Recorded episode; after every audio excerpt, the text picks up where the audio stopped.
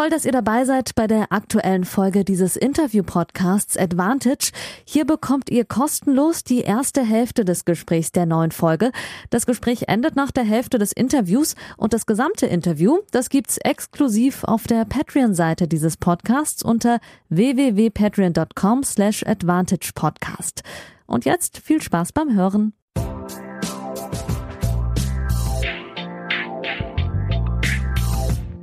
Hallo liebe Advantage-HörerInnen und vor allem liebe Patreon. Schön, dass ihr wieder eingeschaltet habt zu Folge 98. Ich freue mich. Eine neue Woche, eine neue Folge. Wir bleiben im Rhythmus. Ich muss das eigentlich auch nicht immer betonen, weil es die letzten Wochen und Monate ganz gut klappt und vor allem vielen Dank für eure Unterstützung. Heute habe ich mir natürlich auch Unterstützung geholt, wie jede Woche. Es ist ja ein Interview-Podcast. Wir gehen heute in den Trainerbereich rein, aber auch mit einem ehemaliger Profi, der ähm, Bundestrainer ist beim DTB Bundestrainerin zuständig für den weiblichen Perspektiv- und Nachwuchskader, auch genannt, ihr kennt das Porsche Talent und Junior Team.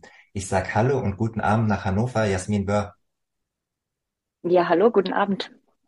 Vielen Dank, dass du dir Zeit nimmst. Du bist gerade bei einem Juniorenturnier, da werden wir auch gleich drüber reden und hast den ganzen Tag gearbeitet. Deswegen danke, dass du auch nochmal äh, kommunikativ dir eine, eine Stunde Zeit nimmst. Ähm, für alle, die Jasmin noch nicht so gut kennen, ein paar Eckdaten, bevor wir anfangen. Ich habe es gesagt, Bundestrainerin für den Nachwuchs seit 2017, hat davor im WTB in Württemberg gearbeitet als Landestrainerin, hat auch Bundesliga aktiv gecoacht, war ganz lange auch Profi im Einzel und Doppel, nach einem Unfall größtenteils auf Doppel konzentriert, stand mal Nummer 46 in der Welt und hat vier WTA-Titel gewonnen, stand auch in Stuttgart im Finale beim Heimturnier und hat auf der ITF-Tour insgesamt noch 25 Titel gesammelt, 1998 außerdem schon ganz lange her Juniorinnen-Titel im Doppel bei den Australian Open. Genau. Wir wollen heute schwerpunktmäßig, liebe Jasmin, über den Trainerjob, über äh, die deutschen Spielerinnen sprechen, über die Schwierigkeiten, Schwierigkeiten und Herausforderungen, über die guten und über die schlechten Seiten ähm, dieses Berufs und der Talente, die ja auch oft einen harten Weg gehen, was die HörerInnen nicht so sehen, die ja dann immer nur die Profispiele sehen, darüber wollen wir reden. Aber anfangen wollen wir mit was ganz anderem. Ich habe ähm, ein bisschen gestalkt auf Instagram, Jasmin. Am Anfang gibt es immer eine Frage, die, die äh, mit, mit der du nicht rechnest. Und ich habe einen Post gesehen, 35 Wochen her, von dir, mit Ella Seidel, der deutschen Meisterin, die war hier auch Ende des Jahres schon zu Gast, äh, bei einem Turnier, ähm, wo du geschrieben hast, was für eine Achterbahnfahrt und was für ein Wechselbad der Gefühle war dieser Finaltag. Titel verschwitzt zum Flughafen, Stau, drei Stunden Verspätung, Revised Schedule, Lost Luggage, Missing Hotel Booking, zwei, zwei zerbrochene Trophäen. Wahnsinn. Was mich zu der ganz einfachen Frage zum Start führt. Was war da denn los? Ja, das war Wahnsinn. Also das war äh, in Kanada in Repentigny. Ähm, da hat die Ella ein grandioses Turnier gespielt und konnte da den Titel gewinnen, also das Vorturnier der US Open gewinnen, was ja eine hervorragende Leistung ist. Aber der Tag war eine wahre Achterbahnfahrt, weil es sich unheimlich gezogen hat, weil dieser Finaltag sehr eng am Beginn des Hauptfelds der US Open lag und wir unbedingt abends gegen 19 Uhr noch den letzten Flug ähm, damals von Kanada nach ähm, New York erwischen mussten. Und das wurde dann zeitlich am Ende so eng, ähm, dass sie wirklich quasi vom ähm, Siegerinterview vom Platz direkt in den Fahrdienst verschwitzt rein ist. Und ähm, ja, wir dann so gerade noch rechtzeitig am Flughafen ankamen, standen dann kurz vor dem Flughafen sogar nochmal im Stau, 20 Minuten. Also da ging dann auch nochmal der Puls hoch. Und ja, dann haben wir tatsächlich unseren Flug noch erwischt, standen dann aber zwei Stunden auf der Rollbahn, bevor wir losgeflogen sind, kamen in New York an. Aber leider Ellas Gepäck kam nicht an und die war noch in den halb verschwitzten Klamotten dann äh, da quasi in New York. Und wir sind dann am nächsten Tag, bevor das Hauptfeld in New York losging, wieder zum Flughafen gefahren und konnten Gott sei Dank unsere Taschen abholen und da waren dann ihre zwei Trophäen drin, die sie, äh, die sie sich äh, erspielt hatte in Kanada. Einmal den Sieg im Einzel, aber auch Finale Doppel. Und die waren aus Glas und die waren tatsächlich in äh, tausend Teile zerbrochen. Oh Gott. Okay, dann hast du ja in dem ja, also, nicht so viel, nicht so viel versprochen, auf jeden Fall. Habe ich nicht viel versprochen und auch nicht ähm, sehr ausführlich beschrieben, sondern da haben die Stichworte schon gereicht, um das zu verarbeiten. Definitiv. Ich habe äh, den Post nicht nur ausgesucht äh, zum Start wegen wegen den äh, ja ganz komischen Anekdoten, die rund um so ein Turnier passieren, sondern auch weil ähm, Ella Seidel eine Spielerin ist, die du ja mit am intensivsten verfolgst äh, und äh, verfolgt hast und noch verfolgst äh, in deiner Zeit als Bundestrainerin. Sie ist ja äh, mittlerweile im Porsche äh, Talentteam, war davor natürlich auch im Junior-Team, also diesen klassischen Weg, ähm, den ihr ja auch versucht mit den Spielerinnen ähm, ja, vorzugehen. Und äh, ich habe auch schon ein Interview mit ihr gemacht und ich wollte sie jetzt einfach mal am Anfang des Podcasts so ein bisschen stellvertretend nehmen äh, und dich fragen, so seit wann hast du das erste Mal sie als Spielerin wahrgenommen und ab wann warst du dann verantwortlich für eine Spielerin dieses Kalibers mit, mit dem Talent, das irgendwann mal Profi werden soll? Ella Seidel das erste Mal bewusst wahrgenommen habe ich, als sie 13 Jahre alt war und beim Porsche Kids Cup gespielt hat. Das war im Jahr 2018. Der Porsche Kids Cup findet immer im Rahmen des Porsche Tennis Grand Prix statt und ein Highlight dieser Veranstaltung ist, dass wir am Mittwoch des Hauptfeldes des Porsche Tennis Grand Prix in die Porsche Arena zum Zuschauen dürfen. Und das ist für die Mädels und die Coaches äh, ja immer ein ganz toller Tag. Jedenfalls habe ich äh, damals die Ella das erste Mal spielen sehen und war begeistert von der Art und Weise, wie aggressiv sie gespielt hat, wie sie immer wieder den Weg nach vorne gesucht hat und Punkte auch am Netz abschließen konnte. Sie war damals ähm, schon sehr groß gewachsen und konnte gut aufschlagen. Ja, ihr sind beim Punktabschluss ähm, meistens noch hier und da zu viele Fehler passiert. Am Ende hat sie das Turnier auch nicht gewonnen. Trotzdem hat sie da einen sehr positiven Eindruck bei mir hinterlassen. Unsere Zusammenarbeit hat sich seit Wimbledon 2022 intensiviert. Da hat Ella Viertelfinale gespielt und es hat sich danach so ergeben, dass wir mehr miteinander gemacht haben und unsere gemeinsame Arbeit intensiviert haben. Ich habe sie tatsächlich 2019 noch fürs Tennismagazin damals bei den U14 Europameisterschaften das erste Mal gesehen. Und ähm, das fand sie damals nicht so prickelnd, weil sie musste ein Interview mit mir führen da, das war noch äh, sehr natürlich, ne, U14 äh, und dann steht da ein Journalist und äh, man musste sich ja schon auf die äh, Europameisterschaften konzentrieren. Das war tatsächlich mein erster Kontakt äh, und ähm, es war schön zu sehen, dass sie sozusagen den Weg weitergeht und jetzt nach dem deutschen Meistertitel haben wir dann auch mal eine Stunde ähm, Podcast gemacht. Ähm, wir wollen ganz viel über den Trainerjob reden, aber zunächst, bevor wir tiefer äh, über die Mädels und über das Drumherum einsteigen, noch ein bisschen über dich reden. Jasmin, ähm, ich hatte es ja erzählt, mhm. deine Erfolge als Spielerin stehen ähm, für sich. Du hast 2012 aufgehört und hast dann, zumindestens wenn man das über die äh, Medienberichte so verfolgt, äh, so lückenlos eigentlich weitergemacht und dich, die, dich direkt für den Trainerjob entschieden. Zumindest liest sich das so, weil du das im Jahr 2013 schon äh, die A-Trainer-Lizenz äh, des DTBs dann ähm, abgeschlossen hast. War das so einfach, die Entscheidung, so ein fließender Übergang, oder liest sich das nur so und es war im Kopf ganz viele Gedankengänge, ähm, über die du monatelang grübeln musstest? Nein, das war, es war tatsächlich ein sehr ähm, lückenloser Übergang. Ich habe 2012 damals bei den French Open mein letztes Turnier gespielt. Es war auch ein relativ spontaner Entschluss, dann aufzuhören, weil ich habe in Straßburg bei dem WTA-Turnier mit Sloane Stevens Doppel gespielt ich habe sie damals für eine sehr äh, junge und talentierte Spielerin gehalten, habe mich total auf das Doppel gefreut.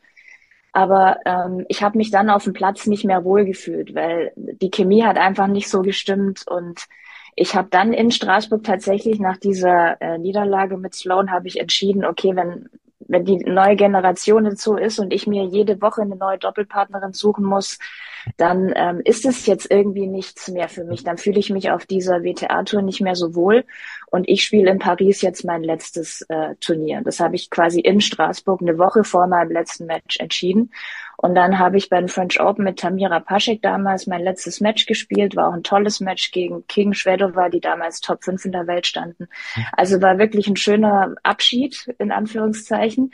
Und ich habe mich in Paris mit Barbara Rittner zusammengesetzt, ähm, weil ich sie natürlich als Trainerin jahrelang verfolgt habe und auch begeistert war von ihrer Nachwuchsarbeit und wollte einfach von, von ihr als mein, in Anführungszeichen, Vorbild den ein oder anderen Tipp holen, ähm, wie ich denn jetzt weitermachen kann, weil ich sehr interessiert war an Nachwuchsarbeit und ich, ich wollte gern im Tennis bleiben, weil ich liebe einfach den Sport, aber halt nicht mehr als Spielerin, sondern ich wollte oder ich konnte mir vorstellen, auch in eine andere Rolle zu schlüpfen und als Trainerin zu arbeiten. Und da wollte ich mir einfach von ihr anhören, wie sie das einschätzt, ob sie mir das zutraut und ja, dann hatten wir einen tollen Kaffee. Sie konnte es kaum glauben, dass ich mich jetzt so spontan entschieden habe, aufzuhören. Ob ich mir denn sicher wäre, hat sie mich gefragt. Habe ich gesagt, Barbara, ich bin sicher. Und dann hat sie mir vorgeschlagen, ich soll mich doch beim Württembergischen Tennisbund mal melden und, und sagen, dass ich quasi frei wäre und Interesse hätte, was mit jungen Spielern zu machen. Und sie ist sich sicher, ähm, dass es da die ein oder andere ähm, junge Spielerin gibt oder beim Verband Bedarf da ist, äh, dass ich als Trainerin ein bisschen was machen kann. Und genau so war es auch. Und ich bin dann in der Woche nach Paris quasi schon auf mein erstes Turnier als Coach gefahren. Mhm. Ähm, du hattest natürlich auch einen relativ engen Draht, auch äh, aufgrund eurer gemeinsamen sportlichen Erfolge. Ich hatte auch nochmal nachgelesen, 2004 unter anderem im Fed Cup das entscheidende Doppel äh, gegen die Ukraine auch zusammengespielt. Das heißt, da war ja dann auch schon mal äh, nicht nur jetzt so, du hast, weil du es ja auch jetzt nochmal gesagt hast, aufgesehen zu ihr als Trainerin, aber ihr hattet ja auch ein Spielerinnenverhältnis. Das hat sicherlich wahrscheinlich auch geholfen, oder? Ja, auf jeden Fall. Also gerade dieser äh, Fed Cup in der Ukraine damals, als wir gegen den Abstieg äh, gespielt haben und es noch gewonnen haben im entscheidenden Doppel. Das schweißt natürlich unheimlich zusammen und sie hat ja damals auch beide Einzel gewonnen, plus mit mir dann das Doppel, also quasi alle drei Punkte. Es war schon eine unfassbare Leistung von ihr. Also ich habe sie sehr ähm, respektiert als Spielerin und als starke Persönlichkeit. Und dann, wie sie halt in die Rolle als Trainerin und Fed Cup-Chefin ähm, geschlüpft ist und das, das toll gemacht hat und die neue Generation da, sich da entwickelt hat mit Kerber, Petkovic, Görges und so weiter. Das war natürlich schon toll. Hattest du äh, während deiner Profikarriere Momente, wo du gemerkt hast, ja, so, ich denke schon ein bisschen so wie, wie ein Trainer? Also es gibt ja oft im Fußball so Ex-Profis, die das dann behaupten, so ich wollte schon immer Trainer werden und so. War das, äh, gab es da Ansätze bei dir schon so? Oder ist man so, ich, ich nehme nämlich als Journalist viele so wahr als Profis, die müssen ja so sehr auf sich fokussieren und ihrem Erfolg sein, dass sie so links und rechts auch in ihrem Team manchmal gar nichts wahrnehmen, wie viel Aufgaben eigentlich ihre Betreuer haben, die Trainer, die Physios, der Manager, was die eigentlich so leisten. Da gibt's natürlich auch Ausnahmen, aber so das Gros der Tennisprofis muss ja sehr fixiert sein. Wie war das bei dir? Das ist eine sehr interessante Frage. Also so bewusst nicht, aber ich war beispielsweise vom DTB oder von Barbara, als ich natürlich schon etwas älter war, war ich teilweise noch zu Lehrgängen eingeladen, als dann auch die Petko oder die Tade Maria noch dabei waren, die Jule Görges. Und dann hat man, hatte man das so vermischt. Und ich habe dann auch in Trainingswochen quasi mit dieser jüngeren Generation immer mal wieder äh, trainiert und dann unterhält man sich ja mit so einer Barbara darüber, was, was finde ich jetzt gut an der oder, oder was, wo hat die ihre Stärken, wo hat die ihre Schwächen. Also da habe ich schon so ein bisschen was mitbekommen und natürlich auch meine eigene Meinung gehabt. Aber mir war eigentlich bis zu dem Punkt, als ich entschieden habe, ich möchte gerne im Nachwuchsbereich arbeiten und im Tennis bleiben, habe ich das gar nicht so bewusst äh, gemacht und mich mit dem Coaching-Thema beschäftigt. Hm ähm, nochmal kurz auf die Spielerkarriere und auch auf, auf Probleme äh, sprechen zu kommen, je nachdem, wie viel du darüber sprechen möchtest. Du hast jetzt als Grund genannt, dass du so ein bisschen die jüngere Generation kritisch gesehen hattest und dass man vielleicht nicht mehr so verlässliche Doppelpartner hattest, so habe ich das rausgehört. Ähm, aber es gab ja auch diesen schweren äh, Snowboard-Unfall 2003, da warst du noch keine 24, wenn ich mich nicht verrechnet hatte und hattest wahrscheinlich auch noch im, im Einzel äh, Ziele, da noch höher zu kommen, Richtung Top 100 äh, bei deinem Talent. Äh, wie sehr warst du denn eigentlich körperlich in der Lage, regelmäßig Topleistungen abzurufen mit den körperlichen Voraussetzungen, die du noch hattest äh, und der Professionalität, die man an den Tag legen muss, den Körper zu pflegen, Recovery etc. Mhm. Also dazu möchte ich ein bisschen weiter ausholen. Ich war Gerne, früher, als Zeit. ich äh, äh, ich war früher, als ich noch zur Schule gegangen bin, auch schon ziemlich gute Juniorin. Also ab dem Alter von 13, 14 war ich immer so in den Top 3 in Deutschland, habe dann mhm. den klassischen Werdegang ähm, durchlaufen, Bezirkstraining, Verbandstraining, bin in den DTB-Kader gekommen, habe äh, mit äh, also U18 damals in Melbourne, du hast es vorher genannt, die Australian Open Jugend ja. gewonnen. Und damals war alles bei mir ausgerichtet auf Einzel und Doppel. Und äh, ich habe dann auch mein bestes Ranking erreicht, so ähm, um mein Abitur herum, kurz davor, kurz danach und habe dann auch Grand Slam Quali gespielt, weil ich glaube, für jede Spielerin ist es eine riesen Herausforderung, aus diesem Juniorenbereich, äh, wenn man Juniorenturniere spielt, Fuß zu fassen im Erwachsenenbereich. Dieser Übergang, wenn der relativ schnell über die Bühne geht, dass man ein Ranking hat, um Grand Slam Quali zu spielen, dann ist es schon wirklich toll. Ja? Also, weil das ist ein, dieser Übergang ist zäh. Ja? Und das hat bei mir eigentlich ganz gut geklappt. Und äh, mich haben dann aber immer wieder Verletzungen aus der Bahn geworfen. Ich hatte zweimal schlimme Verletzungen am Handgelenk, hatte das pfeifische Drüsenfieber. Und ein Ding kam irgendwie immer nach dem anderen mit kurzer Erholungsphase zwischendrin. Also ich hatte nie so nach dem Abitur ein Jahr, wo ich voll durchspielen konnte und wirklich gucken konnte, hey, wo geht der Weg eigentlich? Wo geht diese Reise jetzt eigentlich hin? Und das ist was, was ich auch heute sehr, sehr schade finde. Ähm, und im Jahr 2003 ähm, ist dann das mit diesem Skiunfall passiert. Ich war in Österreich und es ist ein Skifahrerschuss hinten in mich reingefahren. Ich habe den nicht mal kommen sehen. Ähm, also ich, äh, das hat mich völlig aus der Bahn geworfen. Also nicht nur mental war das natürlich dann sehr schwer, die Monate danach, sondern auch körperlich da wieder zurückzukommen. ich hatte meinen Arm dann zwei Monate in der Schiene und ich musste mir den 90-Grad-Winkel, der die, diese Schiene bedeutet hat, da musste ich mir je, jeden äh, Grad des Winkels musste ich mir erarbeiten, dass ich meinen Arm so weit wie möglich wieder strecken konnte.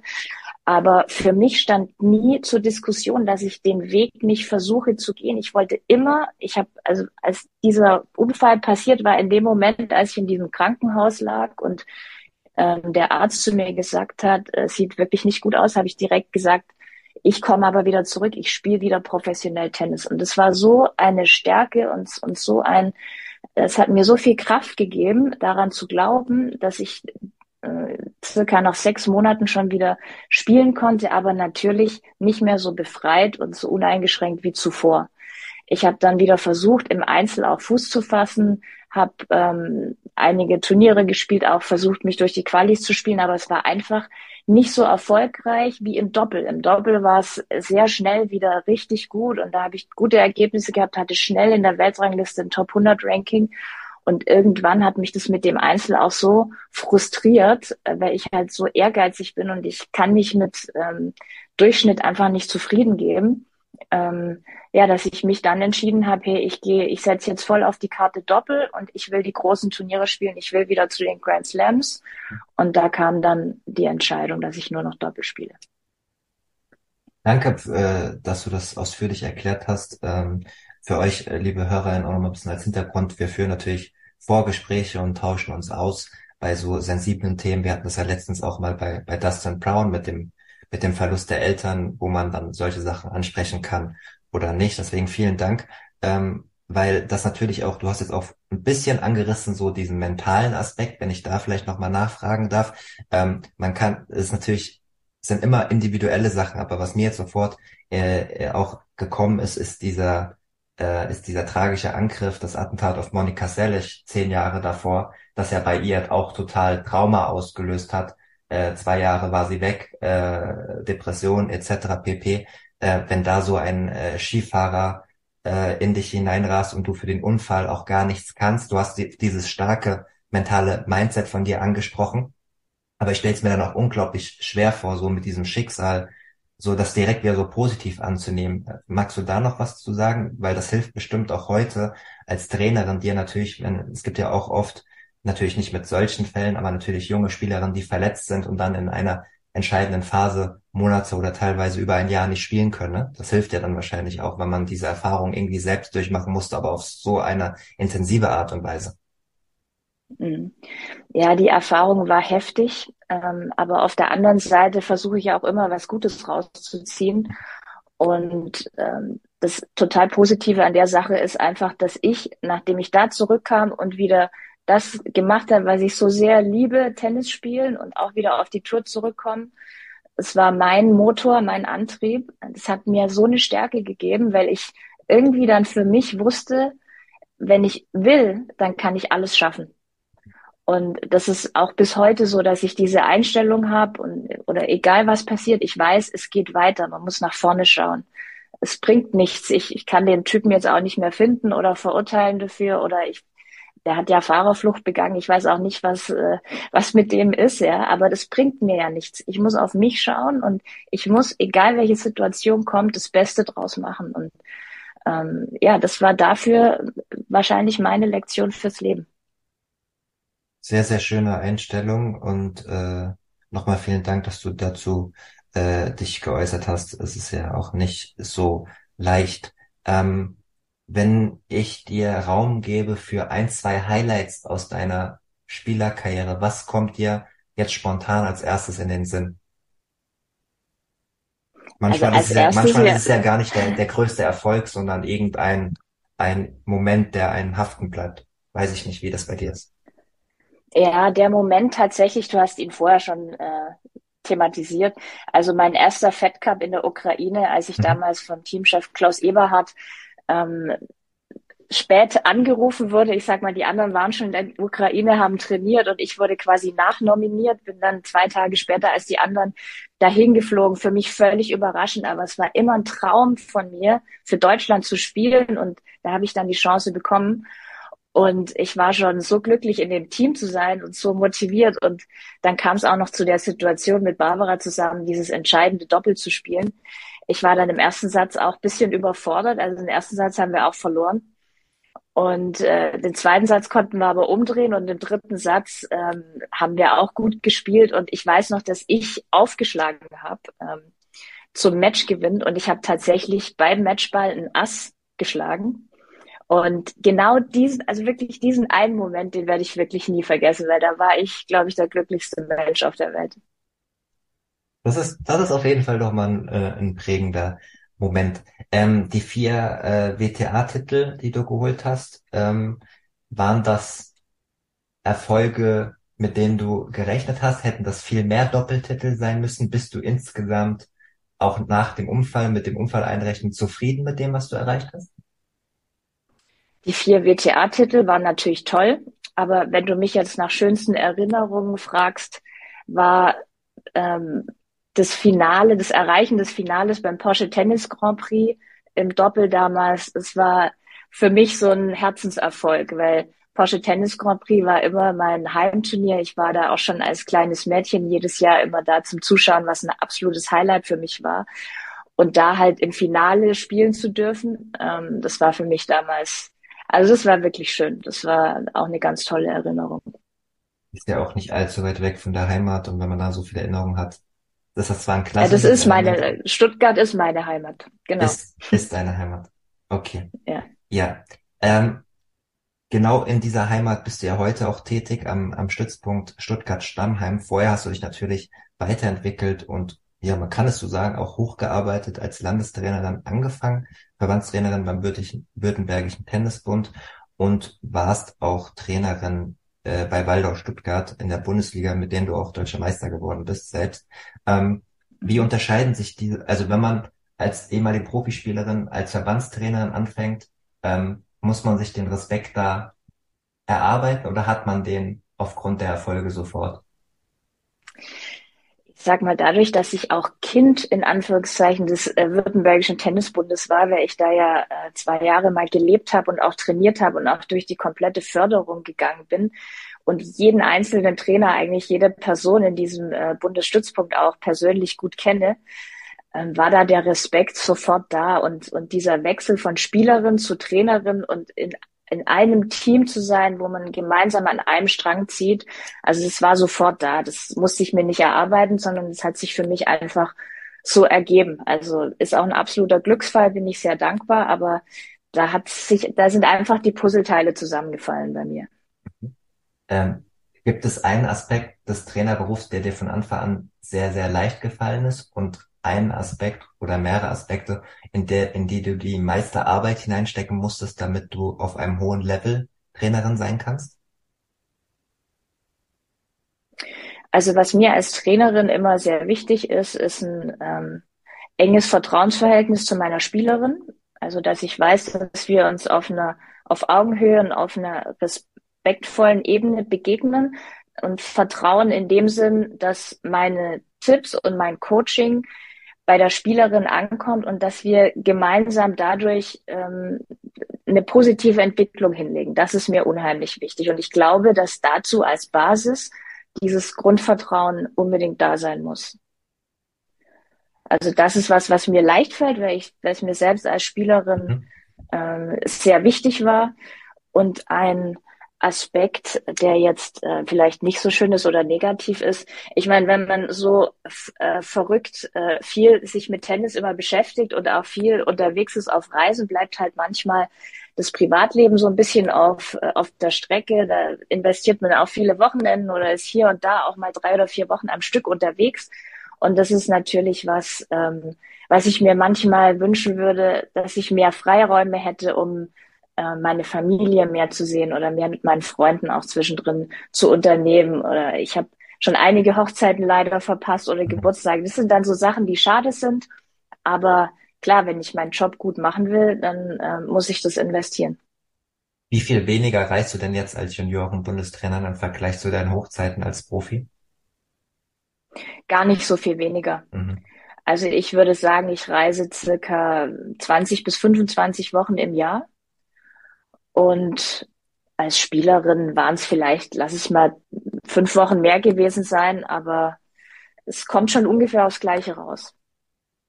Ja, das war mir eigentlich relativ klar, dass da nicht so viele Reiseunterschiede sind in deinem jetzigen Job. Äh, wichtig ist, dass es nach wie vor Spaß macht und äh, was ich so bisher über dich gehört habe und auch die, ähm, was ich in der Realität gesehen habe, zuletzt auch rund um den ähm, Porsche Grand Prix, beziehungsweise davor in der Woche beim Billie King Cup, wo ja auch viele deiner Juniorinnen aktiv oder halb aktiv passiv reinstuppern konnten und du ja auch dort vor Ort warst, ähm, da sieht man, dass du da noch äh, wirklich äh, voll dabei bist und das Bestmögliche rausholen möchtest für die Zukunft ähm, des deutschen Tennis, wo wir auch jetzt sozusagen beim nächsten Punkt angelangt sind, weil du bist dann 2017, wenn ich es mir richtig notiert habe, Bundestrainerin geworden beim BTB mit dem Schwerpunkt der Juniorinnen. Ähm, magst du mal erklären, wie der Übergang gekommen ist? Ich stelle mir vor, dass es irgendwann schwer war, so alle Schäfchen in der Übersicht zu behalten zwischen deinen Aufgaben in der Bundesliga, beim Landesverband und dann, wo du ja auch immer mehr hinzugezogen wurdest, schon bei den Stützpunktarbeiten in Stammheim, wenn dann die nationalen Talente da waren. Das ist wahrscheinlich irgendwann schwer geworden, das zu vereinbaren. So stelle ich es mir wahrscheinlich vor. Ähm, ja, also beim BTB, das war quasi so mein Einstieg als Trainerin. Und das hat auch super gut funktioniert die Barbara meinte, du, wenn du dich wohlfühlst und, und, und wenn das mit dem Coaching, wenn dir das wirklich Spaß macht und da, du da Leidenschaft entwickeln kannst, dann habe ich vielleicht auch ein paar Aufgaben für dich in der Zukunft und genauso war es auch. Wenn Barbara was sagt, dann hält sich's normal auch. Von dem her äh, war dann äh, quasi 2012 Karriereende, Start mit WTB zu arbeiten und ab 2013, 14 habe ich vereinzelt Wochen für den DTB auch auf Honorarbasis schon gearbeitet, habe diverse Cups betreut oder habe bei Lehrgängen mit, äh, mit Barbara ausgeholfen. Und das wurde mit der Zeit immer mehr und 2017 ging das dann über in eine Vollzeitanstellung als Bundestrainerin. Du hast äh, seitdem ja auch schon einige Talente ähm, begleiten dürfen, begleitest sie immer noch. Ähm, ich will mal ähm, ein paar Personalien am Anfang äh, mit dir durchgehen, aber vorher äh, noch, noch, noch fragen, wenn du selbst jetzt beschreiben müsstest, also das ist ja keine 9-to-5-Arbeit, wo man täglich dasselbe macht. Ähm, wie sieht inhaltlich deine Arbeit aus, so über das Jahr verteilt? Du hast die Lehrgänge, du hast die Turniere, auf denen du den coachst, du bist wahrscheinlich permanent in Kontakt mit den Heimtrainern der Spielerinnen, die im Junior-Team drin sind. Versuch das mal so ein bisschen aufzubröseln für die HörerInnen. Ja, das hast du jetzt schon sehr gut aufgebröselt. Im Grunde genommen ist es, ist genau das mein Gerüst. Also stell mich ein. Jasmin, stell mich ein. Ich habe noch, ich hab noch ja. äh, als freier, äh, als freier Mitarbeiter, ich habe noch Referenzen. Nein, Spaß. Was soll ich denn da jetzt noch hinzufügen? Wirklich, nein. ähm, also es ist tatsächlich so, dass ich, und das möchte ich gerne hinzufügen, weil das ist jetzt relativ neu, ich bin ab 1. April zusätzlich zu meiner Tätigkeit als Bundestrainerin, bin ich auch Schnittstellentrainerin ähm, am Bundesstützpunkt Stuttgart. Das heißt, Schnittstelle ist dann die Schnittstelle besteht dann zwischen WTB, Württembergischer Tennisbund, und DTB, Deutscher Tennisbund. Und da ja Stuttgart-Stammheim mein Stützpunkt ist und sich da quasi die Wege kreuzen zwischen DTB und WTB, bin ich dann quasi auch in den Wochen, in denen ich nicht auf Turnier bin und in denen wir keine Lehrgänge veranstalten, bin ich dann am Stützpunkt. Da lade ich mhm. dann teilweise eine Ella Seidel ein, die regelmäßig äh, zum Training kommt seit Mitte letzten Jahres. Oder da kommt auch mal eine andere vom Porsche Junior Team. Die Anni Puls war einige Wochen da. Ähm, beispielsweise die Walle Steiner kommt sowieso aus Stuttgart und die trainiert äh, regelmäßig auch in Stuttgart oder kommt zu mir dann an den Bundesstützpunkt, um da zu trainieren, weil sie ist ja vor Ort. Und so ergibt sich das immer, dass die Wochen zwischendrin, wenn eigentlich Leerlauf ist, auch ähm, gefüllt werden mit, äh, mit der täglichen Arbeit, mit diesem Training, mit diesen Talenten, aber auch mit, mit Spielern des Landeskaders des WTB seit 1. April. Also da wird sich das Ganze jetzt ein bisschen mehr vermischen und da möchten wir einfach ähm, eher einen positiven Effekt auch für die Talente des WTB haben, dass sich das so vermischt, dass die Ella Seidel da mal mit einem guten Junior spielt, der im WTB-Kader ist. Also da profitieren ja beide Seiten dann davon. Und durch diese Tätigkeit als Schnittstellentrainerin wollen wir das weiter forcieren. Voll, das klingt richtig gut, weil da sind wir direkt auch mal im Punkt, wenn wir da jetzt mal tief einsteigen, ähm, der den ich immer mal wieder, den die Basis sozusagen an mich äh, ranträgt, als, als kritischen Punkt. Es das heißt oft nicht an einzelne Personalien, an euch, aber immer so als gro großen Übervater, der DTB sei immer so unflexibel ähm, zwischen, zwischen den Heimtrainern und dann den Verbandstrainern und dann dem Bundeskader, äh, wann ist man wo, äh, was ist denn individuell wichtig für das einzelne Talent. Da höre ich immer seit fünf, sechs Jahren, ja, da ist der DTB nicht flexibel genug, auch im Einsatz dann mit Fitnesstrainern etc.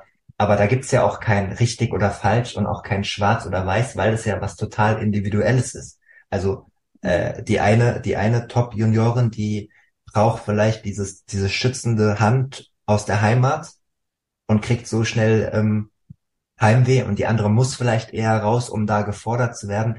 Aber dafür ist wahrscheinlich dann genau auch diese Schnittstelle wahrscheinlich besser da, um das ein bisschen besser zu machen als in der Vergangenheit. Kann man das so sagen oder liege ich da falsch? Nee, das kann man genauso sagen. Also es, es gibt ja Spielerinnen, die, die sind zu Hause super gut aufgehoben und die wollen nur Turnierbetreuungen vereinzelt übers Jahr verteilt haben. Mhm. Es gibt aber Spielerinnen wie so eine Ella Seidel, die sagt, hey, ich möchte unbedingt nach Stuttgart kommen, ich brauche diese tägliche Arbeit, auch dass ich mit der Jasmin oder die Barbara kommt dann auch mal nach Stuttgart, dass ich mit euch da arbeiten kann. Ähm, und es kann aber sein, dass die mal mit ihrer Mama dann aufs Turnier fährt oder sich eine äh, Noma Noha Akugue anschließt mit, mit deren Coach und auf zwei Turniere fährt. Aber ähm, Kritik ist natürlich immer einfach getan. Ich finde, dass wir schon versuchen, individuell auch beste Lösungen zu finden. Aber wie du sagst, es ist halt super individuell. Und ich glaube, ähm, was unheimlich wichtig ist, ist die Kommunikation und dass man immer wieder auf einen gemeinsamen Nenner kommt mit den Verbandstrainern, mit den Heimtrainern und dass wir als DTB auch immer wieder in Kontakt mit allen Personen des Teams, des, des engsten Teams der Spielerin sind, die bestmöglichen Rahmenbedingungen gemeinsam schaffen und auch gemeinsame Ziele haben, gemeinsame Inhalte haben und gemeinsam an einem Strang ziehen. Weil wir haben ja alle das gleiche Ziel, die Spielerin besser zu machen. Natürlich ist es auch so, das engste Team kann mitunter auch mal ein bisschen größer sein. Ne? Wir sprechen ja auch von Spitzensport oder angehenden Spitzensport. Da wollen dann auch mitunter, äh, jetzt ohne einzelne Namen zu besprechen, aber manches Umfeld ist schwerer, manches Umfeld ist leichter. Ne? Da gibt's ja auch Unterschiede, die man dann als Bundestrainerin mithandeln muss. Das ist ja nicht immer nur das Training auf dem Platz, sondern auch die Akteure außerhalb zu befriedigen, kommunikativ wahrscheinlich. Natürlich, es ist eine sehr umfassende Aufgabe und auch wenn ich mit den Spielerinnen auf Turnieren unterwegs bin, dann äh, verbringen wir vielleicht vier, vier Stunden am Tag auf dem Tennisplatz oder dann ist mal ein Match, aber wir verbringen ja auch ganz, ganz viel Zeit außerhalb des Tennisplatzes und da lernt man sich natürlich auch sehr intensiv kennen ähm, als, als Mensch, als Charaktere und das macht es aber ja gerade so interessant, denn ich habe jetzt inzwischen schon mit vielen Mädels zusammengearbeitet ähm, während meiner Tätigkeit, aber keine einzige ist gleich wie die andere. Und genau das ist aber auch äh, super spannend in meiner das Arbeit. Glaube ich. Das glaube ich. Ähm, beim Advantage Podcast darf man eigene Fragen einreichen, wenn man Geld zahlt. Das ist doch eine schöne Lösung. äh, nee, Spaß beiseite. Ich habe, äh, ihr wisst das, liebe HörerInnen, und Jasmin habe ich es vorher auch gesagt, mittlerweile wieder 51 Patreons, die diesen Podcast unterstützen in verschiedenen äh, Abstufungen. Äh, ab 5 Euro im Monat bekommt man jede Woche zuerst und in ganzer Länge ähm, die Folge zuerst äh, auf patreon.com slash advantage podcast. Und wenn man noch 2 Euro mehr zahlt, ab 7 Euro, darf man eigene Fragen einreichen. Und das hat die Sandra gemacht, die bereits seit anderthalb Jahren durchgängig supportet. Vielen, vielen Dank. Gerade jetzt kurz vor den äh, Grand Slam Turnieren, die ich ja alle selbst finanziert auch die Unterkünfte bezahle. Ich werde ja nur für das bezahlt, was ich dann auch arbeite. Ist das immer eine super Unterstützung. Deswegen danke an dieser Stelle. Und Sandra äh, hat zwei Fragen. Ähm, und ich bin froh, dass sie sich stellen kann. Dann muss ich sie nämlich nicht kritisch fragen, aber sie sind, glaube ich, gar nicht so kritisch, keine Angst. Ähm, das eine ist genau bei dem Thema noch. Wie oft hast du denn mit einem Heimtrainer Kontakt, einer Spielerin vom Porsche Junior Team? Und die zweite Frage ist, ob du hauptverantwortlich entscheidest, wer in dieses Porsche Junior Team reinkommt. Erste Frage ist natürlich sehr individuell. Ähm, aber es finden regelmäßig, also wenn ich jetzt mal eine Spielerin da habe, die eine Woche bei mir trainiert und dann trainiert sie wieder bei ihrem Heimtrainer, dann findet vor der Woche normalerweise ein Telefonat statt, äh, wie die Inhalte sind, wo es im Moment hakt, äh, was, wo die Schwerpunkte liegen. Und nach der Woche findet auch ein kurzes Feedback von mir statt, wie es gelaufen ist, was wir schwerpunktmäßig gemacht haben, was mir zusätzlich noch aufgefallen ist. Also, dass man sich so gegenseitig äh, immer updatet auch äh, vor einer Turnierreise findet es so statt und danach. Also in dem Muster würde ich sagen. Und die zweite Frage war noch mal welche? Genau, also wer entscheidet, beziehungsweise wer hauptverantwortlich entscheidet, wer in das Porsche Junior Team reinkommt, ah, ja. beziehungsweise vielleicht wie der Prozess aussieht? Mm, ja, das ähm, findet Ende des Jahres, also meistens so im Oktober, haben wir Trainermeetings und wir entscheiden das gemeinsam. Ähm, in, in größeren äh, Meetings, wo, wo wir als Bundestrainer des weiblichen Bereichs zusammensitzen und, und dann den Kader für das äh, Folgejahr besprechen. Und da wird es gemeinschaftlich im Team entschieden. Also es ist keine persönliche Entscheidung von mir alleine, sondern da kann jeder dann äh, die Spielerin äh, analysieren oder sagen, hey, ich finde die gut oder die oder was spricht für die. Hier waren die Resultate so. Bei dem Lehrgang hatten wir einen sehr positiven Eindruck von der, die sollten wir nochmal diskutieren. Also so entsteht das dann, aber in einer größeren äh, Trainerrunde. Und wer hat am Ende das letzte Wort? Ist das dann Barbara Rittner als äh, Head of oder bist du das als Bundestrainer? Oder gibt es da, oder muss man eine, eine Mehrheit haben, weil da geht's ja auch, also da geht's am Ende ja um sehr, sehr viele Fördergelder dann für den, für den einzelnen Fall. Also das letzte Wort ähm, am, am Ende hat äh, das Präsidium, was diesen ah, äh, okay. Kader dann auch absegnen muss. Aber bei uns in, in unserer Trainerrunde ist die Barbara Head-Off. Allerdings ist es in der Realität so, dass wir uns äh, immer einig geworden sind. Also es war jetzt nicht so eine Diskussion bis zum Schluss und Stimmen wurden ausgezählt, sondern wir finden dann äh, ja. immer einen Konsens bislang. Das ist, das ist gut. Äh, wir, wir machen mal wieder die Kurve zum Anfang ähm, des Podcasts. Wir haben mit Ella Seidel angefangen. Ähm, die hat einen großen Erfolg äh, gefeiert in New York vergangenes Jahr zusammen mit Caroline Kuhl, die du in New York dann auch äh, begleitet hast vor Ort. Du bist bei den Slams, äh, äh, wenn die Juniorinnen Konkurrenzen losgehen, ähm, regelmäßig vor Ort. Die waren im Doppelfinale zusammen. Mhm. Ähm, ja. Ich nenne die jetzt beiden jetzt einfach mal stellvertretend so für, für die äh, nächste Generation, die da herankommt. Ähm, wo stehen diese beiden Mädels im Vergleich zur Weltspitze und dann auch in der Transition, die du ja vorhin schon auch aus deiner eigenen Laufbahn als sehr schwer beschrieben hast zum Profi? Mhm. Also bei Ella und Caro, also Ella Seidel und Caro Kuhl äh, muss man auch, finde ich, dazu sagen, dass die Ella Seidel in, im Jahr 22, also letztes Jahr, ihr Abitur gemacht hat. Und seit dem Moment, also seit äh, Mai, Juni 2022, ist Ella eigentlich Vollprofi. Das heißt, sie kann sich 100 Prozent ähm, ihrer Tenniskarriere widmen und geht es auch sehr professionell an. Äh, das heißt, sie ist da, mit, sie hat da mit Sicherheit schon mehr Freiräume und, und hatte schon mehr Gelegenheit, das professionell auszuleben als eine Caro, die eben erst jetzt im Jahr 23, die macht aktuell ihr Abitur. Und ähm, also ich finde, das muss man immer noch so erwähnen, weil Schule ist bei uns in Deutschland schon immer so ein bisschen Klotz am Bein, weil es eben äh, die, diese Schulpflicht gibt, weil unsere Spielerinnen zum größten Teil das Ziel haben, Abitur zu machen, was ich auch super finde.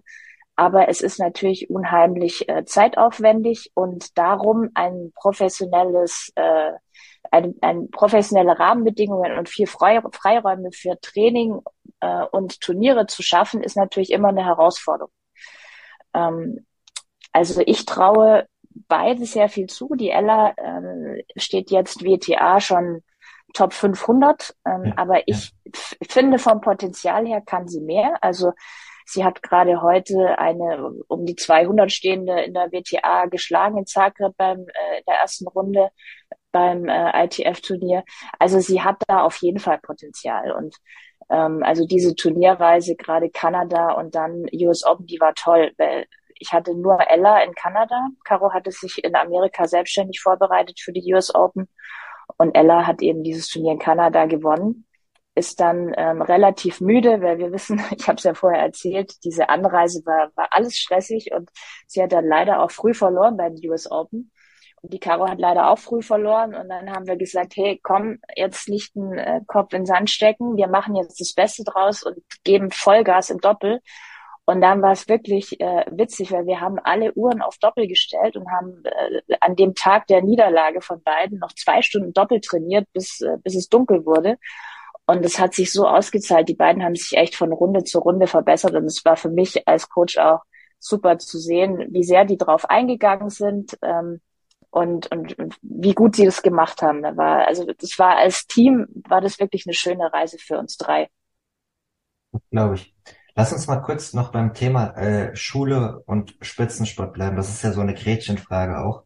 Gerade in dem Einzelsport äh, Tennis, äh, dass, dass jeder Gesprächspartner immer mir als Argument sagt. Erst letzte Woche für euch, liebe Hörer, noch äh, aktuell. Wir nehmen am, am Dienstagabend auf ähm, für euch als Transparenz, äh, wenn ihr schon in die neue Folge reingehört habt mit, mit Noma Noah Akukoi, eine der größten äh, Talente, die wir in Deutschland haben, schon sozusagen, die ein bisschen weiter sind vielleicht auch auch ja in dem ähm, äh, Junior-Team sind, ja, also auf derselben Ebene wie Eva Lies, wie die leider verletzte Nastasia Schunk an der Schulter äh, momentan, die schon erste erste äh, kleinere Erfolge dann auch auf der WTA-Tour gefeiert haben. Aber Noma hat halt auch erwähnt, ähm, als es um Druck ging und um die nächste Generation und er schafft es zuerst, dass man das halt schwer mit diesen Juniorinnen vergleichen kann aus anderen Ländern, die vielleicht schon Vollprofi sind, genau was, das, was du beschrieben hast Richtig. gerade, mit 15, 16. Ich habe dann mal als Beispiel zum Beispiel äh, Amanda Amis, äh, Anissimova genannt. Die war gefühlt schon mhm. sechs Jahre jetzt dabei. Die hat jetzt, ich weiß nicht, ob du es mitbekommen hast, habt ihr vielleicht auch äh, schon intern vielleicht besprochen, einen Instagram-Post abgesetzt, dass sie auf unbestimmte Zeit ähm, aufhört. Äh, mit mhm. 22. Ähm, Leider sind persönliche Sachen auch passiert. Der, der, der Vater ist leider früh an einem Herzinfarkt gestorben, der einen großen Einfluss auf sie hatte.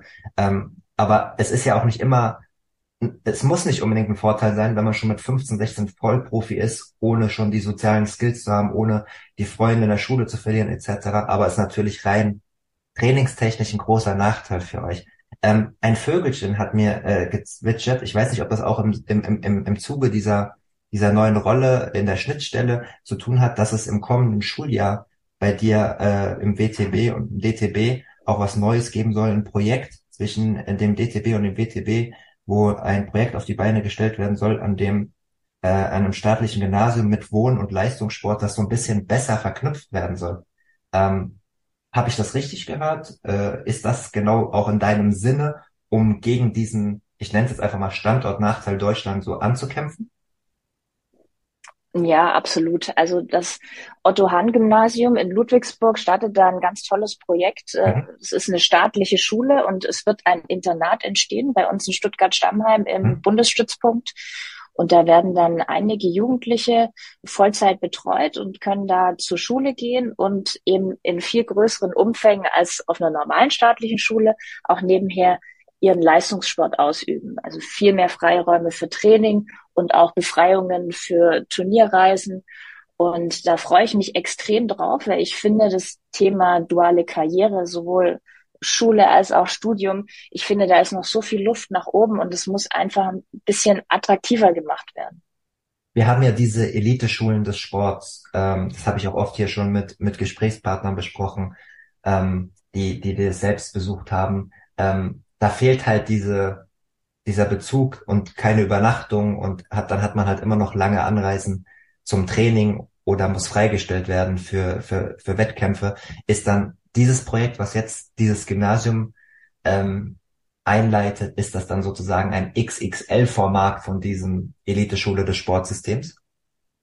Ja, würde ich sagen. Oder es ist ein anderes Modell. Also mhm. dieses, wie du gesagt hast, Elite-Schule des Sports oder es gibt ja auch dieses Gymnasium in Mannheim, ähm, wo die NK1-Spielerinnen äh, nur ein bis maximal, also ein bis zwei Tage die Woche eben nur anwesend ja. sein müssen. Den Rest machen sie viel online, haben dann natürlich auch Freiräume. Das hat Alex ähm, Zverev auch mal eine Zeit lang gemacht, wenn ich richtig informiert Ja, genau, das machen einige, also mit diesem Mannheim, was auch ein tolles Modell ist.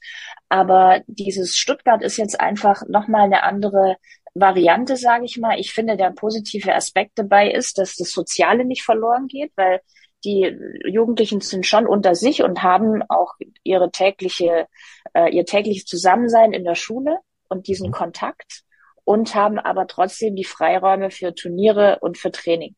Also da muss jeder für sich wahrscheinlich so entscheiden, hey, was ist mir denn wichtig? Ähm, möchte ich alles lieber online machen? Ich brauche keinen Lehrer, der mir das erklärt und ich brauche auch keine Mitschüler, mit denen ich abhängen kann in den Pausen und die mir wichtig sind und auch Kraft und Energie geben, diese Freundschaften, die man ja in der Schule hat und die ja auch für viele wichtig sind. Ähm, ja, da muss man eben entscheiden. Ähm, was bringt einen weiter und was ist für, für dich das Richtige? Dieses oftmalige Zusammenziehen ja auch in Stuttgart-Stammheim, äh, wenn ihr Nationallehrgänge habt, da berichten die Spielerinnen, die jungen Spielerinnen mir eigentlich ausnahmslos nur positive Sachen. Was ich immer ein bisschen finde, was zu kurz kommt, dann auch in der öffentlichen Betrachtung ist, dass sie ja trotzdem eigentlich relativ viele Opfer bringen. Äh, klar, die wollen Profis werden und sie werden dann auch hoffentlich irgendwann damit belohnt, mit viel Aufmerksamkeit, gutem Einkommen und allem, was da so dazu äh, kommt, aber ich möchte mit dir ein bisschen darüber sprechen, was so die, die Schattenseiten sind, wenn man Profi werden will. Ähm, was, was beobachtest du bei den äh, in deinem Juniorenteam, auf was die so alles verzichten müssen, mit was die zu kämpfen haben, mit was ein normaler Jugendlicher, eine normale Jugendliche nicht zu kämpfen haben? Ähm, es klingt jetzt eher negativ, äh, wie du es formuliert hast. Ich Stimmt, finde, ich habe es gerade gemerkt, wenn, ja. ich finde nämlich, wenn man seinen Traum lebt und wenn man das wirklich als Ziel hat und mit Herzblut und mit Leidenschaft mhm. dabei ist und für seinen Traum kämpft, ähm, dann würde ich das gar nicht unbedingt so verzichten nennen. Es ist einfach anders. Äh, ich habe weniger Zeit für Familie, ich habe viel weniger Wochenenden, ich bin sehr viel unterwegs, ich sehe meine Freunde zu Hause weniger ich kann wahrscheinlich weniger in die Disco äh, oder ausgehen an, am Wochenende, sollte auch nicht so exzessiv leben, weil ich sollte immer professionell sein. Ja. Ähm, klar ist äh, also ist das natürlich was, äh, was man absolut minimiert dann, aber man macht es ja äh, für seinen Traum. Also ich, ich würde das eher positiv formulieren wollen und sagen, äh, wenn sich Freiräume ergeben oder der richtige Zeitpunkt gekommen ist, hey, dann geh doch aus und dann seh deine Freunde und genieß es auch in vollen Zügen. Aber dann hab wieder zum richtigen Zeitpunkt den Fokus an der richtigen Stelle und und ähm, go for it und folge deinem Traum. Ja, und dann, ja, es muss halt so eine gesunde Balance sein. Ich glaube, wenn Voll. über zu lange Zeit äh, ein junger Spieler das Gefühl hat, ich bin nur am Verzichten und das kommt auf so eine negative Schiene, dann zermürbt es einen ja und gibt einem wenig Energie. Und ich glaube, dass es wichtig ist, immer wieder für eine Sache zu brennen, immer wieder neu zu entdecken, wie sehr man das eigentlich liebt und dafür ist halt so, äh, ja, eine gewisse Balance wichtig aus beidem. Cool. Ich hatte mich jetzt auch, ich glaube ich, negativ ausgedrückt, weil ich mich so ein bisschen in, die, also ich wollte kurz der Verteidiger der, der, der Spielerin sein, aus Sicht der mhm. HörerInnen, die sich das vielleicht nicht so vorstellen können. Es könnte natürlich aber auch am anderen Ende der Fahnenstange so sein, dass ihr als Bundestrainerin sagt, naja, hör mal zu, Yannick, bei der einen oder anderen Spielerin, da muss eigentlich noch ein bisschen mehr Commitment kommen. Äh, das wäre die andere Extreme. Die wissen gar nicht, in was für einer privilegierten Lage sie sind ähm, also du sag, du redest ja von diesem gesunden Mix. Äh, mhm. Da ohne jetzt, also wir nennen jetzt natürlich keine Namen, was das angeht, aber ich höre natürlich auch, wenn ich mit, mit Trainern spreche, es waren ja schon ein paar Bundestrainer hier auch zu Gast und natürlich auch Barbara Rittner, äh, da gibt's natürlich solche Fälle und solche Fälle. Kannst du vielleicht mal ohne Namen ja. zu, zu nennen, aber vielleicht mal ein Beispiel geben, wie man mit einer Spielerin umgehen muss, wo man denkt, die hat es noch nicht ganz begriffen? Mhm. Ich glaube, man muss als Trainer immer wieder sehr viel Energie reinstecken und versuchen, das Feuer zu entfachen, sage ich jetzt mal. Das geht natürlich nur bis zu einem gewissen Punkt, ähm, weil irgendwann muss von der Spielerin auch selbst was kommen. Da muss, da muss eine Einstellung kommen, da muss ein Durchhaltevermögen kommen und da muss dieser eiserne Wille kommen, seine Ziele zu verfolgen und alles dafür zu tun. Und wenn das über einen zu langen Zeitraum einfach nicht da ist und, und die Flamme zu klein ist oder nicht brennt, dann, dann muss man auch ehrlich sagen, dann wird es nichts. Und äh, natürlich gibt es solche und solche Fälle. Es gibt welche, die muss man eher bremsen und dann gibt es welche, die muss man immer wieder in den Hintern treten. Ähm, ja, aber ich, ich sag mal immer nur bis zu einem gewissen Punkt und dann muss die Spielerin das schon auch selbst verstehen. Mhm. Ähm, also, also klar, am Anfang, ich habe es jetzt nicht konkret beantwortet, sorry. Am Anfang ist es so, du motivierst, du bist positiv und irgendwann, wenn es von der Art her nicht ankommt, dann muss man natürlich auch ein bisschen härter und, äh, und ganz klare Worte finden und, und härter sein. Und ja, irgendwann muss eine Reaktion kommen. Ja, ich, ich erinnere mich auch, als ich beim äh, Junior Billie Jean King Cup in Orlando haben wir erste Runde ähm, verloren und ich war stinksauer nach dem Match, weil wir überhaupt nicht aus unseren Möglichkeiten äh, was Gutes rausgeholt haben und und da haben die von mir also wirklich richtig äh, harte Worte bekommen. Aber am nächsten Tag kam dann die Reaktion und wir haben die restlichen Gruppenmatches gewonnen, weil die das dann kapiert haben, um was es eigentlich geht, dass wir da ein Team sind, dass wir kämpfen und einfach alles geben. Und auch wenn es mal nicht funktioniert, und man geht als Verlierer vom Platz. Aber ich brauche doch dieses Gefühl, für mich selber, ich habe alles auf diesem Platz gelassen, ich habe alles gegeben und wenn es dann mal nicht reicht und ich verliere, hey, dann ist es für mich völlig fein. Also ich als Trainerin, dann gibt's keine Kritik, sondern sage ich, hey, gut gefeitet, aber in der Analyse das und das und das und das machst du beim nächsten Mal anders oder versuchst du besser zu machen. Aber heute war halt einfach nicht mehr drin. Aber wenn es an der Einstellung habe, dass man nicht 100 Prozent gegeben hat, dann ist es für mich als Trainerin auch schwierig, weil diesen 100 Prozent Einsatz, den brauche ich. Danke nochmal, dass du das ausgeführt hast. Äh, um Kontext zu geben, du hast jetzt vom Junior Billie Jean King Cup 2019 in Orlando gesprochen, richtig? Richtig, ja. Genau. Da hattest du mir im Vorgespräch auch gesagt, du hast noch eine witzige Off-Court-Story zu erzählen von dem Turnier. Vielleicht können wir das gerade ein, das stimmt. ein, ein, das stimmt. einfügen, weil es gerade passt. Ja, die ist allerdings nicht am Abend nach dem Spiel passiert. Ja, wenn du sauer. Weil da war, da war die Stimmung nicht so positiv. Wollte ich gerade sagen, das klang Aber, so, als, hätt, als hättest du dem gut äh, eine Ansage gemacht. Wer war da? Erzähl doch mal ja. ganz kurz, wer da dabei war von den Talenten. Ja, genau. Also das war 2019 Junior Billie Jean King Cup in Orlando, das Weltfinale. Also ganz tolle Veranstaltung. Und, auf ähm, diesem neuen USTA Campus auch, ne? Auf diesem ganz großen war das, ne? Genau, auf dieser ja. Anlage. Also völlig beeindruckend und für uns als Team auch wirklich äh, sensationell. Wir hatten da eine super Woche. Und da war ich mit dem Team der, des Jahrgangs 2003, mit den Mädels Middendorf, Gut und Schunk. Und äh, gegen Ende der Woche fand da eine Players Night statt. Wir wurden da mit dem Fahrdienst zum äh, Drive Shack in Orlando gefahren. Also das muss man sich vorstellen. Das ist so ein riesiges, längliches, dreistöckiges Gebäude. Und da gibt's halt so äh, in, in jedem Stockwerk 30 Abschlagmatten. Also da kann man Golfabschläge machen. Mhm. Und dieses Gebäude ist zur Driving Range hin halt komplett offen. Ähm, und das sind nur vorne solche Fangnetze, falls man einen Ball irgendwie runterrollt.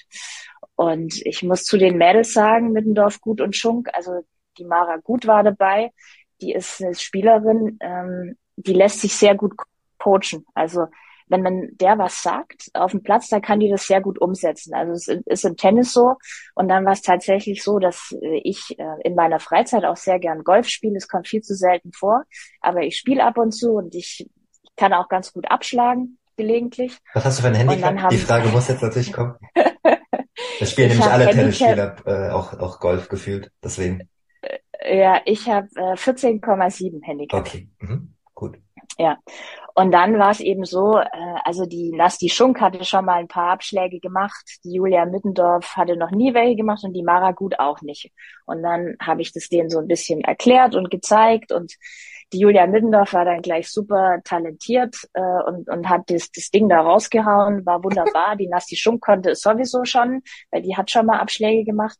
Und die Mara Gut, die hatte halt so ihre Probleme ein bisschen, also die hat sich noch nicht so wohl gefühlt und das Ding noch nicht so gut getroffen. Und dann, äh, Mara lässt sich ja gut coachen, da habe ich gedacht, okay, gebe ich dir mal einen Tipp und habe gesagt, Mara, du musst beim Abschlag das Gewicht, wenn du ausholst, ein bisschen vom hinteren Bein mit dem Schwung nach vorne verlagern. Und dann hat die einen Abschlag gemacht und hat wirklich äh, mir vertraut und hat ihr Gewicht voll nach vorne verlagert und hat das Gewicht nach vorne fast, fast nicht mehr auffangen können und ist wirklich an der Kante von diesem äh, äh vom dritten Stock ist die Ach, dann mit der Zehenspitze konnte sie sich gerade noch nach hinten wieder abdrücken. Ähm, ja, also das war mal eine kurze Schrecksekunde. Da war zwar noch dieses Fangnetz, aber es war natürlich äh, wirklich kurz ging der Puls hoch. Und wir lachen heute noch und sagen, äh, Mara, wir sind echt froh, dass wir dich damals in Orlando nicht verloren haben. Weil es war also wirklich jetzt im Nachhinein eine, eine super witzige Situation. Ja, krass. Da wäre die Profikarriere kurz mal zu Ende gegangen, äh, die angehende Profikarriere. Äh, Wenn wir von da wäre sie fast weg gewesen.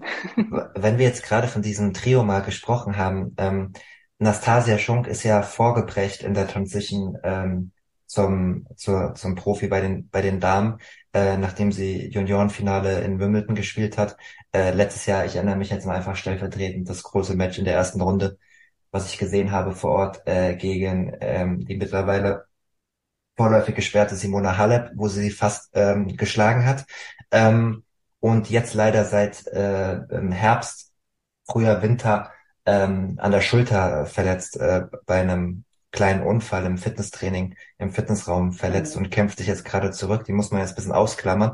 Ansonsten wäre sie ja mindestens schon auf demselben Niveau, da wo jetzt ähm, ja vielleicht sogar drüber äh, über Eva Liss und so weiter, hinter Niemeyer wahrscheinlich irgendwo äh, um, um, die Quali um die Qualifikation für die Hauptfelder bei den Slams wahrscheinlich schon, wo sie ja letztes Jahr auch war. Ähm, mhm um sich da direkt vielleicht schon zu qualifizieren über die Weltrangliste. Bei den anderen beiden, Maragut und Julia Mittendorf, ähm, die auch beide schon in diesem Podcast zu Gast waren, zu Zeiten, wo sie noch Juniorinnen waren, die kämpfen sich ein bisschen dahinter immer noch und es ist schwerer. Du hast ja jetzt schon mehrmals in diesem Podcast die, die Schwierigkeiten dieser Transition ähm, angesprochen. Ähm, war das, das ist jetzt ein bisschen Kaffeesatzleserei, vielleicht ein bisschen schwer, ähm, war das abzusehen, dass es sich bei den beiden, dass das schwerer wird? Dass es länger dauern kann? Oder kann man das im Juniorenbereich noch gar nicht absehen? Oder wurden da Fehler gemacht? Wie ist da die Lage? Mhm. Also bei der Nasti Schunk war der Fokus schon etwas früher auf Vollprofi gelegt. Deswegen mhm. ähm, hatte, die hatte ja auch ähm, dann eine unglaublich gute Phase und hat dann Wimbledon Juniors Finale gespielt, was ein yes. toller Booster war für ihr Selbstvertrauen und hat quasi nahtlos im Erwachsenenbereich dann auch angefangen, äh, viele Matches zu gewinnen, weil diese Transition passiert ja immer am besten oder man sieht, wenn eine Spielerin bei Juniors gut ist und dann durchstartet und bei Erwachsenen auch anfängt, ihr Ranking ähm, ähm, zu verbessern, ist es meistens so eine Phase, in der sie viele Matches spielt und viele Matches auch gewinnt. Cool. Und das war bei der Nasti ähm, dann einfach quasi nahtlos der Fall. Umso trauriger eigentlich, dass es sie jetzt mit dieser äh, schlimmen Schulterverletzung erwischt hat, denn die ist auch von, von den Spielanlagen her als Linkshänderin natürlich total ähm, ja. gefährlich und unangenehm für die Gegner und, und sehr talentiert und auch von der Mentalität her eine, eine absolute Kämpferin, die es hasst zu verlieren, was eine, eine Riesenstärke von ihr ist. Und ähm, ja, Mara Gut war eigentlich von klein auf immer eher ein bisschen zurückhaltend und ähm, und hat aber trotzdem bei Juniors auch tolle ähm, Erfolge gefeiert, war ja zweimal im Viertelfinale auch bei den Grand Slams, ähm, hat aber etwas später ihr Abitur dann gemacht und äh, ja, wie gesagt, da verliert man halt auch einfach ein bisschen Zeit, weil man nicht so viele Turniere spielen kann und ihr war es auch wichtig, das Abi ganz gut zu machen. Ähm, bei einer Julia Mittendorf genauso und ja, da braucht es einfach ein bisschen länger, aber ich möchte gar nicht besser oder schlechter oder absehbar sagen, weil alle drei haben ihre Qualitäten. Mhm. Die Nasti hat vielleicht noch so besondere Waffen, die es ihr leichter machten, durchzukommen mit ihrem Spiel. Ähm, aber ich glaube, den anderen muss man einfach noch ein bisschen Zeit geben. Wenn die auch wirklich äh, entscheiden, ich will diesen Weg gehen und ich habe dieses Durchhaltevermögen, dann haben die immer noch eine Chance, ähm, sich da weiter hochzuspielen. Man muss einfach ein bisschen abwarten. Voll. Ich will auch gar nicht jetzt irgendwie ins Name-Dropping verfallen. Ich hatte mir noch eine Notiz gemacht, die ich auf jeden Fall trotzdem noch auch nennen will, weil sie auch gerade während der Corona-Zeit im Juniorenbereich äh, in aller Munde war. Alexandra Vicic, die hast du ja auch betreut, mhm. gerade bei ihren großen Erfolgen bei, äh, bei Junior Grand Slams. Die äh, hat gerade ja auf jeden Fall auch Achterbahnfahrt äh, der Ergebnisse noch auf, auf kleinen Turnieren steckt, steckt so in den in den tieferen äh, Rängen der Weltrangliste ähm, fest ähm, wie, das ist, das ist jetzt ein Name, den ich mal stellvertretend nenne. Wir haben ja auch ganz verschiedene Fälle. Wir haben Julia Niemeyer, die äh, schon früh auch mit Verletzungen zu kämpfen hatte und dann gezeigt hat, zu was der Lage ist. Ähm, die sind halt einfach nur ein bisschen bekannter, die Fälle. Deswegen nenne ich jetzt vielleicht nochmal einen Fall, wo es nicht so klappt. Ähm, kann man da sagen, was, woran das da liegt? Oder ist die, ist, ist, ist, ist die Konkurrenz in anderen Ländern ähm, in gewissen Dingen voraus oder wie, wie würdest du darauf reagieren? Das war der erste frei zugängliche Teil der neuen Folge. Die zweite Hälfte hört ihr exklusiv auf der Patreon-Seite www.patreon.com slash advantagepodcast. Dort könnt ihr mit einem kleinen monatlichen Beitrag dafür sorgen, dass es diese langen, unabhängigen Interviews ohne Werbung regelmäßig gibt und unterstützt zudem Yannicks unabhängige Arbeit als freier Journalist im Tennis-Doping- und Sportpolitikbereich.